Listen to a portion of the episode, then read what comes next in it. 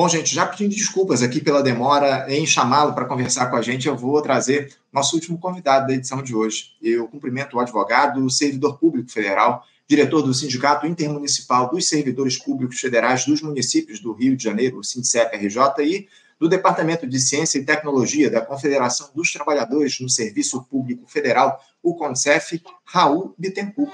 Raul Bittencourt, bom dia. Tudo bem, companheiros? Estou feliz de estar aqui de novo com vocês, que o Faixa Livre é uma importante tribuna da classe trabalhadora, né? Ainda mais nesses tempos que a gente precisa ampliar o debate à esquerda na sociedade. Não tenha dúvida, não tenha dúvida. A honra é nossa te receber aqui mais uma vez no programa, Raul. Agradeço por você ter aceitado esse nosso convite feito ontem, porque vocês, servidores públicos federais, oh, Raul, estão aí engajados nessa luta por recomposição salarial no governo Lula. Hoje haverá, inclusive, mais uma reunião da mesa permanente de negociações lá em Brasília e o funcionalismo aqui no Rio de Janeiro, nesse mesmo horário da reunião, ele vai realizar um ato da campanha salarial unificada a partir das 16 horas lá no Buraco do Lume, que é um tradicional reduto de manifestações políticas aqui no centro do Rio, ali perto do Largo da Carioca.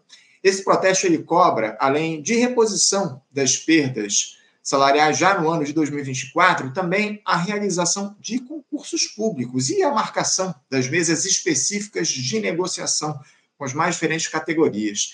Raul, vocês do Sindicep estão participando ativamente da organização desse ato de hoje. Eu queria saber qual é a expectativa de vocês para esse movimento desta quarta-feira. Fala um pouquinho a respeito disso, Raul, por favor. Olha, é, a mesa nacional começa um pouco antes do, do ato, né? então uhum. provavelmente ao longo do ato é, a gente vai poder dar um feedback para os companheiros e companheiras que estiverem participando quanto ao que está sendo negociado em Brasília.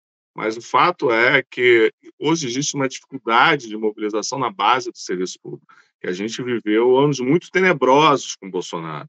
Então, uma parte do movimento sindical, uma parte da base, tem receio de ir para a rua, porque acredita que isso pode ser significar colocar água no moinho da direita. A gente do Sindicep parte de uma perspectiva diferente. A gente acredita que quando a gente apresenta pautas mais à esquerda, pautas que questionam até mesmo o nosso sindicato, o sindicato classista, que defende o socialismo, né? que defende até mesmo a própria propriedade privada, o modelo de exploração do trabalho hoje, são importantes para fazer o governo avançar em pautas que atendam às necessidades mais básicas do povo e não fique refém apenas das pressões do grande mercado e do centrão. Mas esse embate interno dentro do movimento às vezes leva ao esvaziamento de determinados movimentos de rua que poderiam ser grandes movimentos de massa, com pautas avançadas de esquerda, defendendo o serviço público para todos, todas e todos, defendendo ampliação de vagas, por exemplo, nos, concursos por nível intermediário. A gente quer mais concursos, mas não só para nível superior. O, ainda que, a priori, o concurso nacional unificado nos pareça um avanço, porque você vai conseguir levar as provas, a participação para lugares onde antes não, não tinha, as vagas de nível intermediário são em quantidade extremamente limitada, e a maior parte da nossa população não tem nível superior. Apenas para esclarecer o ouvinte que não conheça, cargo de nível intermediário é aquele que só exige nível médio ou técnico, né? Então, 80% da população não tem nível superior, ela não pode fazer concurso nessas condições, né? Sem dúvida, sem dúvida. O... A gente tem muitas questões aí, eu peço até desculpa o meu microfone estava fechado, mas a gente tem muitas questões que a gente precisa tratar aí em relação ao serviço público no nosso país. Você traz aí temas fundamentais para essa discussão, o Raul. Agora, uh, os servidores, eles têm se mostrado engajados nessa cobrança por recomposição salarial, por direitos, acima de tudo, nessa gestão do presidente Lula, o, Raul. Como é que você avalia a mobilização das categorias aqui no nosso país ao longo desse pouco mais de um ano e dois meses, quase um ano e três meses de governo? Olha, você tem exemplos bem variados de mobilização. Por exemplo, os técnicos administrativos das universidades federais estão num grau bom de mobilização, eles têm se preparado ao longo do ano passado e ao longo desse ano para, inclusive, estar em greve. Uhum. Mas nem todas as categorias, nem todas as bases do movimento sindical estão com essa perspectiva. Você tem, por exemplo, lá no INPI, onde eu trabalho, a gente manteve oito meses de operação padrão no último governo Bolsonaro, no último ano do governo Bolsonaro, quero dizer. Isso foi um movimento que exigiu um pouco da base. E as coisas ainda estão lentas lá. A gente tem um órgão que falta profissionais e que concede monopólios para iniciativa privada, que volta e meia aparecem promessas de reestruturação, mas que elas não se concretizam ou que a gente perde em servidores, tanto para a Petrobras quanto para iniciativa privada mesmo. E esse é, é o retrato do serviço público como um todo. Há um grau de, posso dizer, de esperança ainda com o atual governo, né? de que o governo vai ouvir as bases do serviço público e atender as demandas, mas essa esperança, essa paciência tem se esgotado.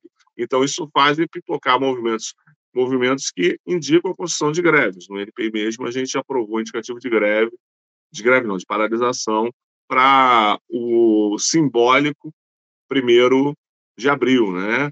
unindo tanto a luta por memória, verdade e justiça, a denúncia da tentativa do golpe de 2000 e, do, ano, do ano passado, né, pelo bolsonarismo, e apontando a necessidade de que, para ter democracia no Brasil de fato, você precisa de um serviço público fortalecido fundamental, fortalecimento do serviço público no nosso país. Esse é um diálogo que a gente já faz aqui há bastante tempo na nossa faixa livre. Essa cobrança que a gente faz aí para o fortalecimento e para a manutenção dos direitos dos servidores públicos aqui no nosso país. Ô, ô Raul, você saberia dizer aqui para a gente qual é o percentual de perdas que vocês, servidores federais, já acumulam ao longo desses últimos anos, considerando já esses 9% de recomposição que houve em 2023. Você, você saberia dizer mais ou menos qual é o percentual a, até esse momento de perdas?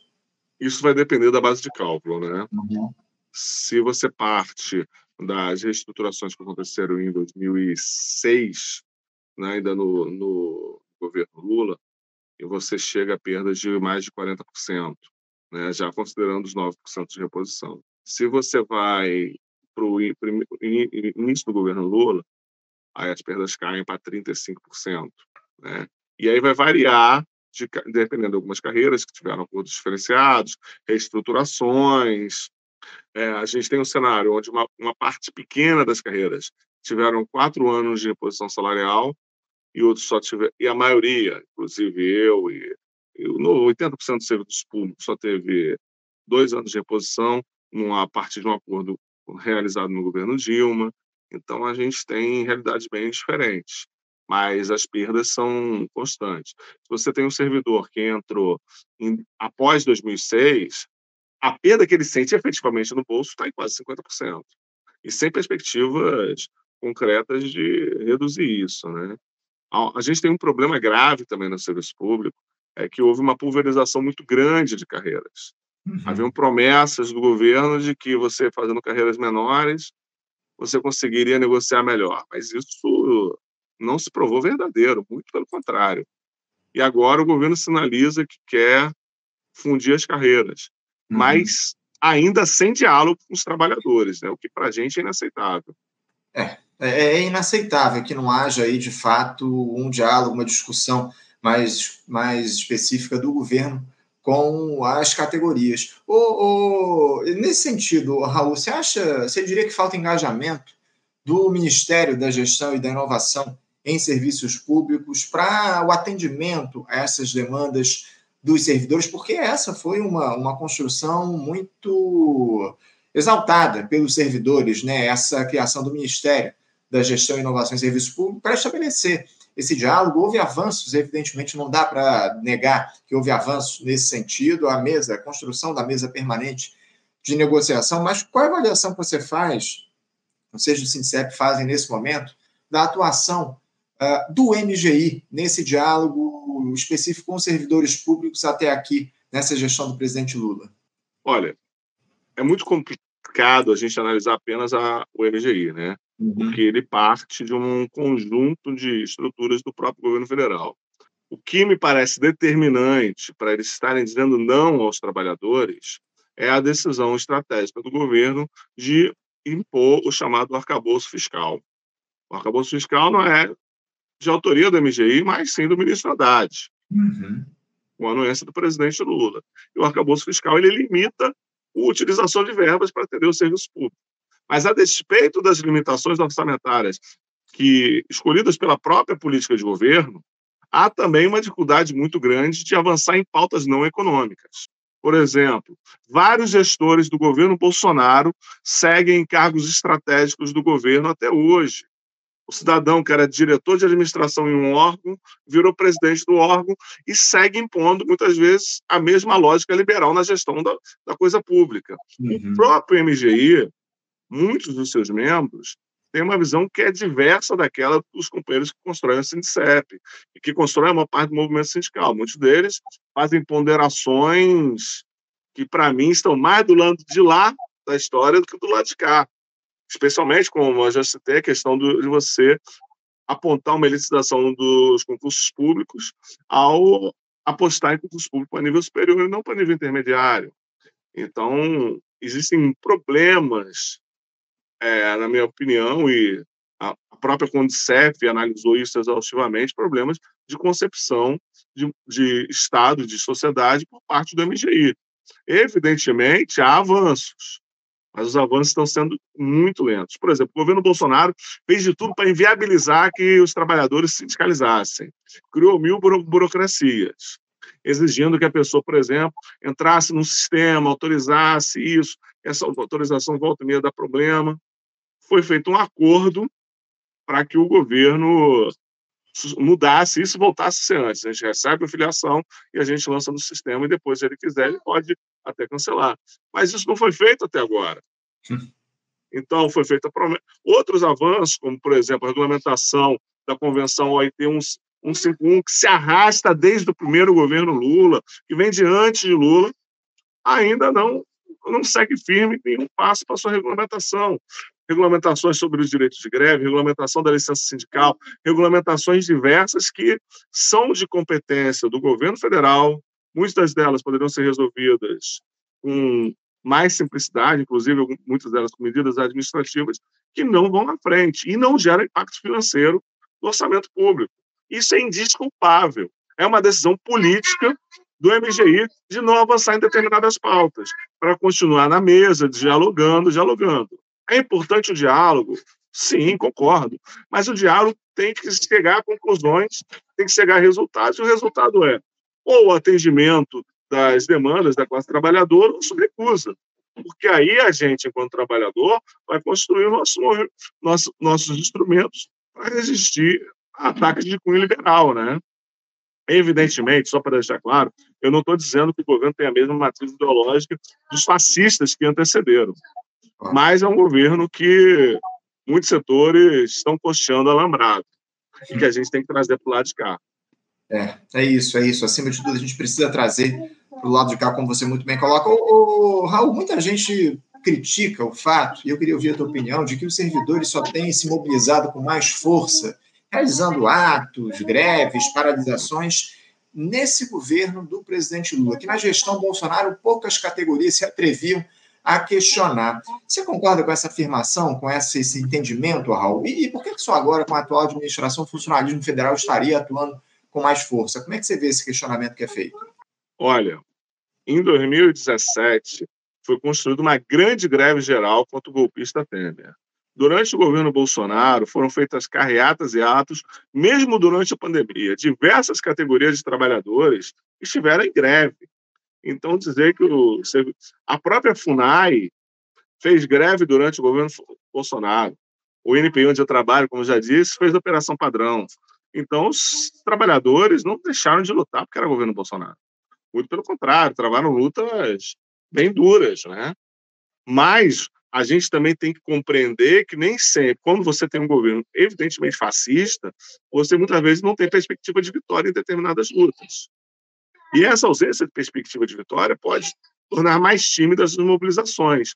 Mas fizemos grandes atos de rua, por exemplo, aqui no Rio de Janeiro, durante o governo Bolsonaro, maiores, inclusive, dos que a gente está conseguindo fazer atualmente aqui no Rio, por causa dessa perspectiva de negociação e de diálogo com o atual governo. Né? Então, e também o espantalho da volta do fascismo. Né? Então, é uma análise que me parece, sob determinada medida, equivocada. E muitas vezes a pessoa não contém todos os dados.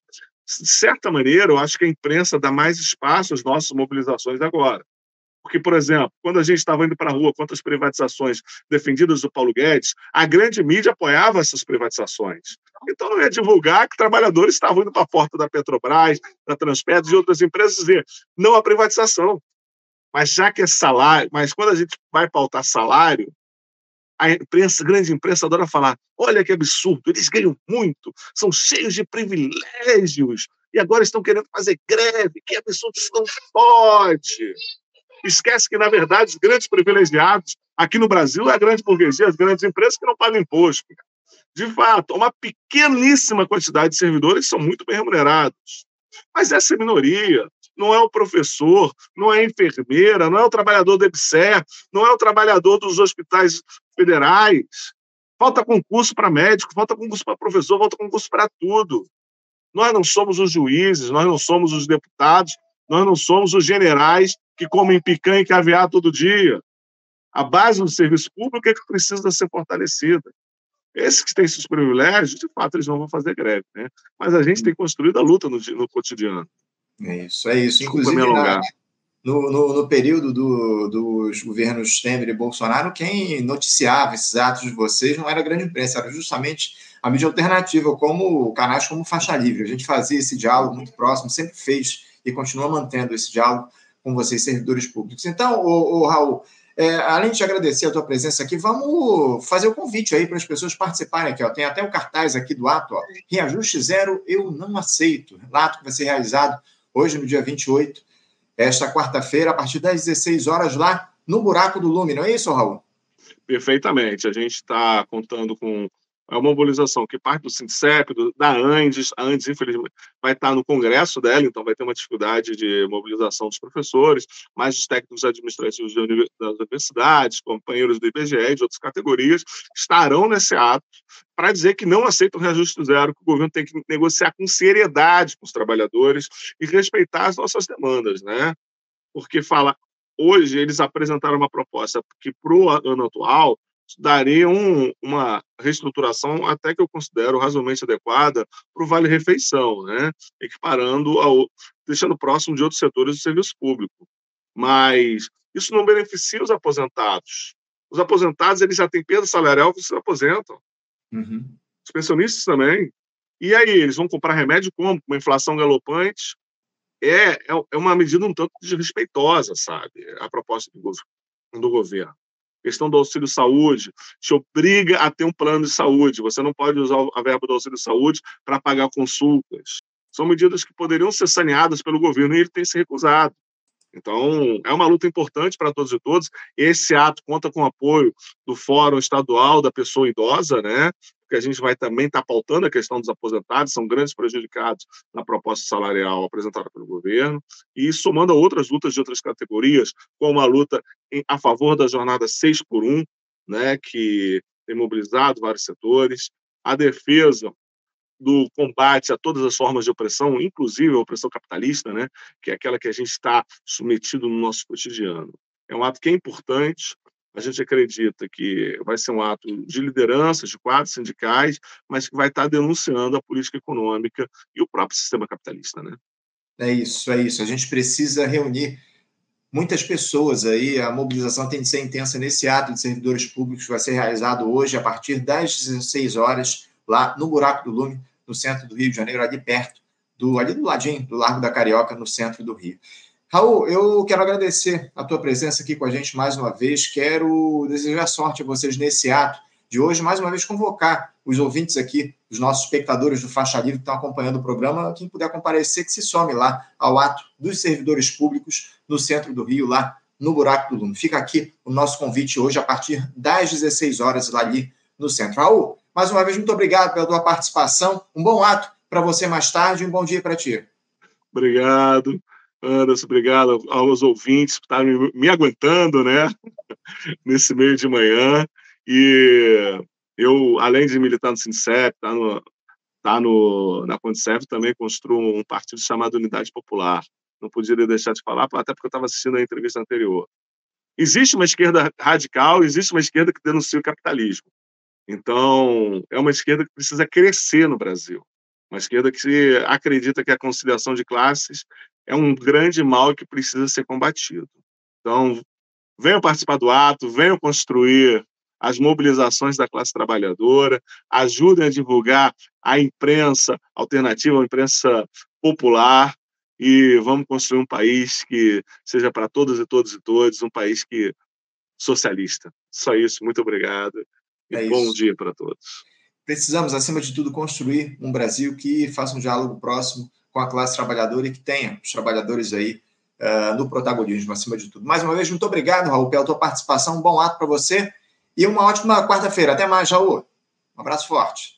Conversamos aqui com Raul Bittencourt. Raul Bittencourt, que é advogado, servidor público federal, diretor do Sindicato Intermunicipal dos Servidores Públicos Federais dos municípios do Rio de Janeiro, SINDSEP-RJ, e do Departamento de Ciência e Tecnologia da Confederação dos Trabalhadores no Serviço Público Federal, o CONCEF, falando sobre esse ato desta quarta-feira, a partir das 16 horas, ó, vou até trazer aqui mais uma vez o cartaz, ó, a partir das 16 horas lá no Buraco do Lume, no centro do Rio de Janeiro, ato hoje é contra o reajuste zero aí para os servidores públicos federais, enfim, vamos, estamos engajados aí nessa luta do serviço público por direitos, acima de tudo.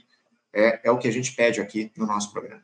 Gente, quero agradecer demais a participação de vocês hoje aqui no Faixa Livre. Muito obrigado pela presença. Não esqueçam de compartilhar, curtir, ó, já deixaram o likezinho lá de vocês na nossa live, na nossa transmissão de hoje. Ó. Deixem a curtida de vocês lá na nossa transmissão. Isso é muito importante para que o Faixa Livre chegue a mais pessoas. Esse engajamento de vocês, espectadores, curtindo as nossas publicações, comentando as nossas transmissões, enfim, compartilhando o nosso conteúdo para que o Faixa Livre chegue a mais pessoas nesse projeto popular que é o nosso programa já há quase 30 anos no ar. Muito obrigado a todos pela presença, pela audiência aqui no nosso Faixa Livre. Lembrando que amanhã, a partir das 8 da manhã, estaremos de volta com mais uma edição do nosso programa. Desejo a todos uma ótima quarta-feira, deixo meu abraço forte e até amanhã. Você, ouvinte do Faixa Livre, pode ajudar a mantê-lo no ar. Faça sua contribuição diretamente na conta do Banco Itaú, agência 6157. Conta corrente 99360, dígito 8. Esta conta encontra-se em nome do Sindicato dos Professores do Município do Rio de Janeiro e região, o Simpro Rio, uma das nossas entidades patrocinadoras, mas seus recursos são destinados exclusivamente para o financiamento do nosso programa. Você pode fazer sua doação de qualquer valor, utilizando também a nossa chave Pix que é ouvinte@programafaixalivre.com.br. Sua contribuição é fundamental para a manutenção desta trincheira progressista no ar.